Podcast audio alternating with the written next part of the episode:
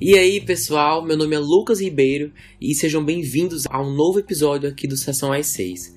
Dessa vez, como vocês já sabem, vamos falar sobre Um Lugar Silencioso Parte 2. Eu lembro em 2020 que faltava umas duas semanas, mais ou menos, para o filme ser lançado, quando a pandemia chegou. E aí foi adiado diversas vezes até hoje que finalmente foi lançado, né? Nos Estados Unidos já faz um tempo, mas aqui no Brasil é recente.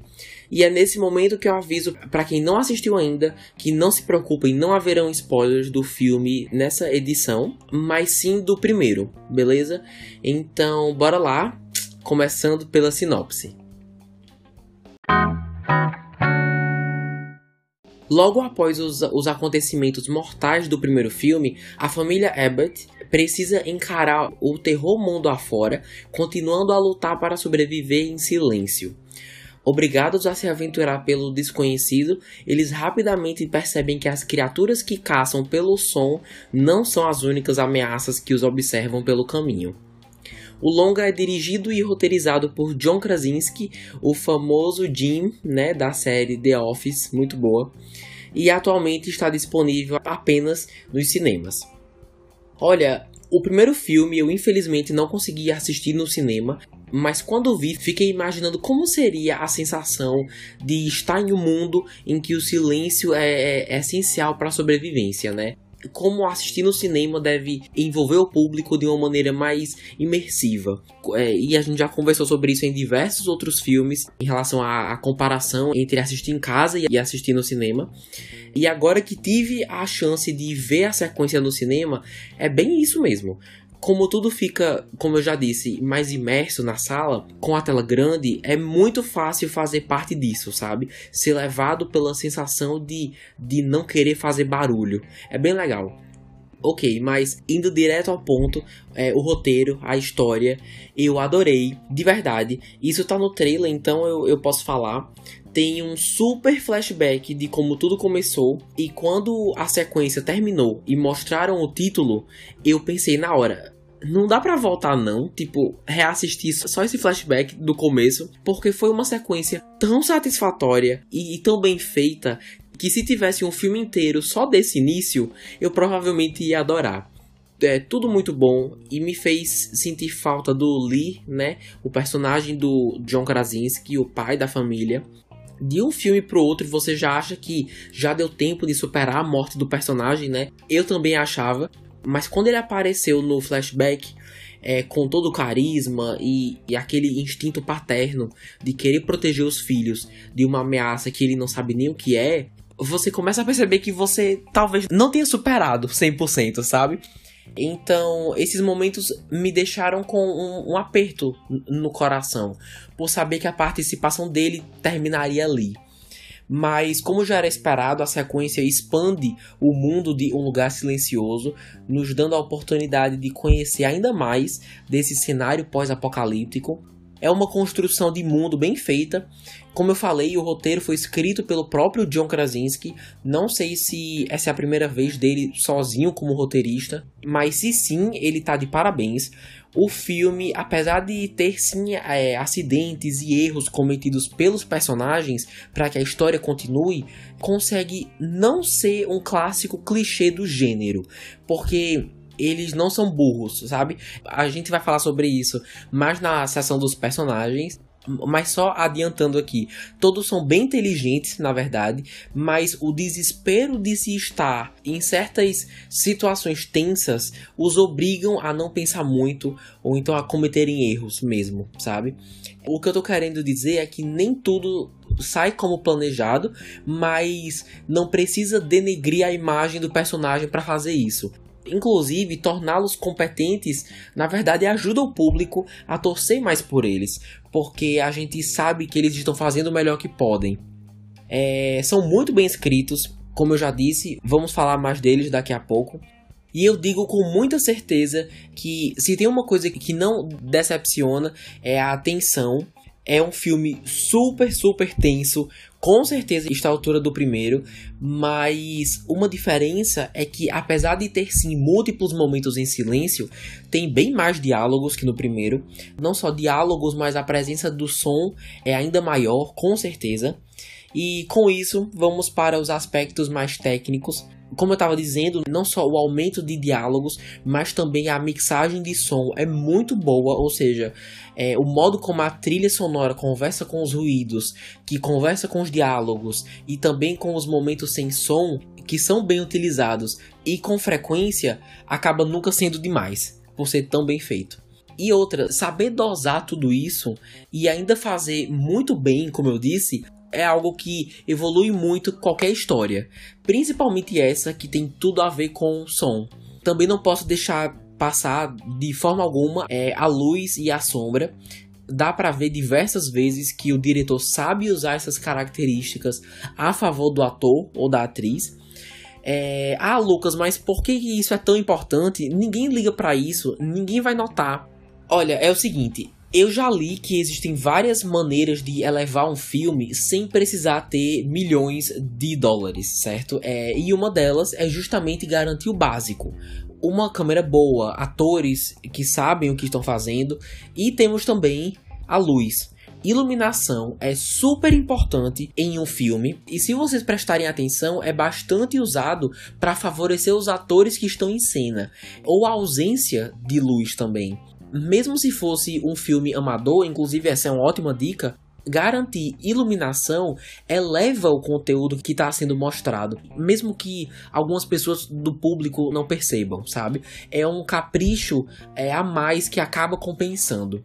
Beleza, então seguindo agora para os personagens, eu queria trazer primeiramente a atriz Millicent Simmons como Regan, que é a filha mais velha, né? E queria falar dela primeiro porque não esperava que ela tivesse tanto destaque ao ponto de ter seu próprio arco no filme. Fiquei bem surpreso e adorei que ela deu conta. É uma atriz muito boa, pelo fato de ser surda, permite que o filme brinque com o som sempre que ela é o destaque das cenas. A sonoplastia, quando ela tá de frente com a câmera, é bem interessante e ajudam a, como eu falei antes, evoluir o material. Mas voltando para ela, eu amo demais, demais que ela não é burra, porque que eu saiba, esse clichê, que inclusive eu, eu falei agora há pouco, né?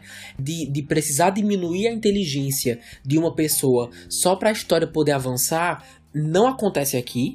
Todos os personagens têm a sua inteligência. E só um adendo, eu gostei de ver um filme com tantos momentos em que a principal comunicação era por meio da linguagem de sinais. Eu, eu não costumo ver muito isso em filmes, é, pelo menos filmes recentes, é, e detalhes como esses ajudam a mostrar a realidade de cada um e que nem todo mundo é igual, né? Enfim, só sei que com esses momentos ficou mais fácil acreditar na dinâmica da família, sabe? Acaba sendo um detalhe que ajuda a tornar a dinâmica deles mais orgânica. E por falar em família, seguimos aqui com Emily Blunt e Noah Jupe, é, que interpretam respectivamente Evelyn, que é a mãe, e Marcos, que é o filho mais novo. Olha, eu tenho um afeto a todo mundo dessa família, já vou logo dizendo, e Emily Blunt não tem tanto destaque quanto no primeiro filme, mas quando tem, faz valer cada segundo. Eu amo o trabalho dela. É, acho super talentosa, faz filme pra caramba, é muito carismática. E o papel da mãe, e agora também viúva, né?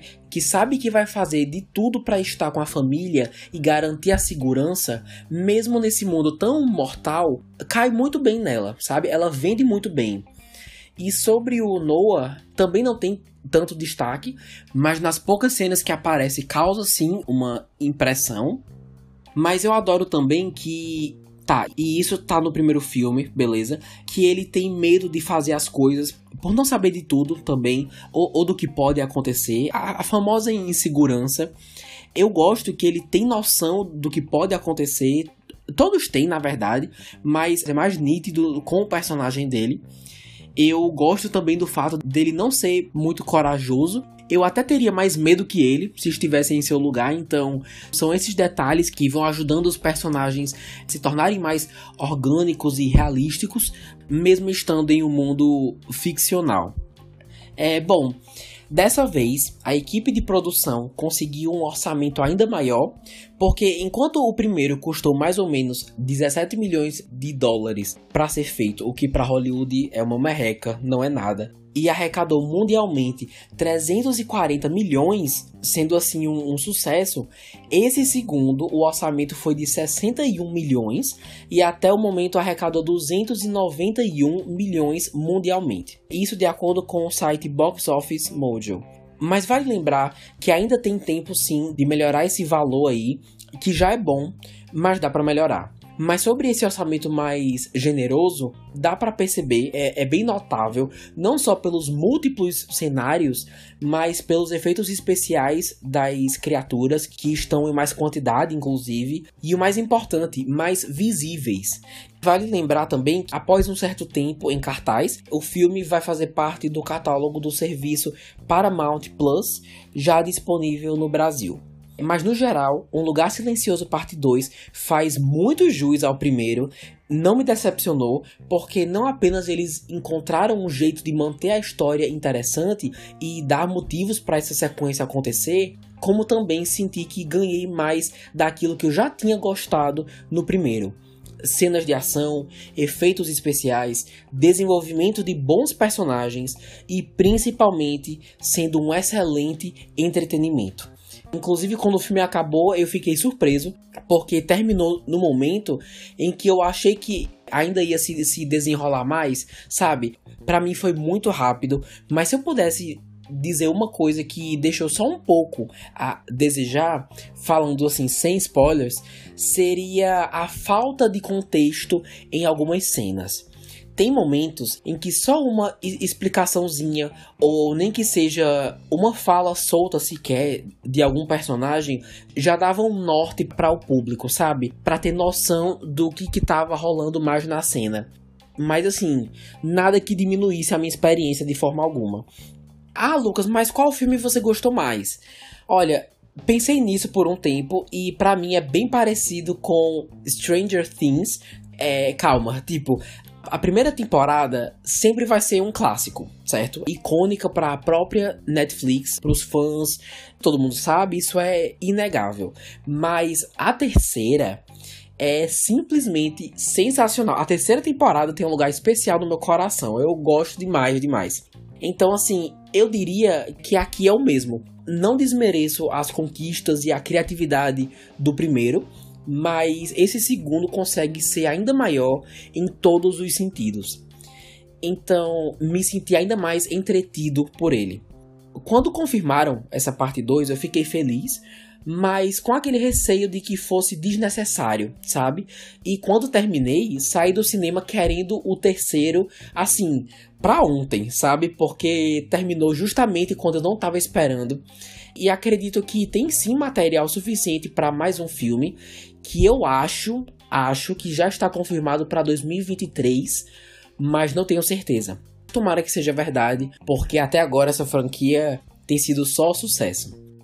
Ah, e uma última coisa. Para quem nunca viu o primeiro, mesmo dando para entender o geral, sinto que vai se prejudicar, porque essa parte 2 literalmente continua da onde o primeiro parou, sem muita recapitulação, eu achei.